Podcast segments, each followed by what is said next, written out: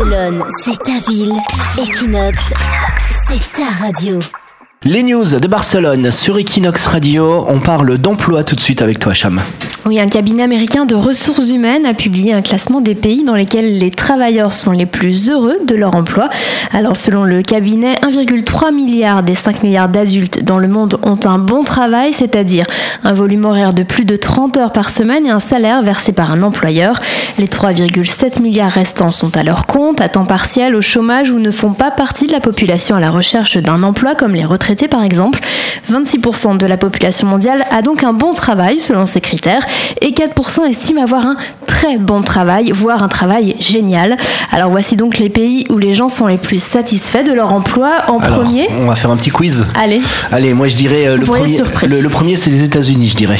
Euh, moi, je dirais les pays nordiques, genre Finlande ou. euh, Ou la Russie. Su- Su- Russie ou États-Unis Ah, Ah. c'est- pas mal, hein, euh, Nico.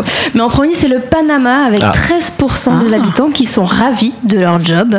En deuxième position, on a trois ex aequo Ah, donc il y a la Russie, les États-Unis et l'Espagne. et l'Ouzbékistan. Ah mince, Ah, l'Ouzbékistan. Et on n'y pensait pas. Il faut avoir envie d'aller s'exiler là-bas quand même. C'est pas une expatriation, c'est un exil, hein, le truc. En troisième position, on a le Chili et la Mongolie. En quatrième position, l'Uruguay, la Colombie, les États arabes unis et la République dominicaine. Et en cinquième position, le Canada, le Brésil, l'Estonie, le Koweït et les Philippines. Alors les pays européens Ah, j'ai sont eu tout faux, moi. Il n'y a euh, ni la Russie, ni les États-Unis, ni l'Espagne.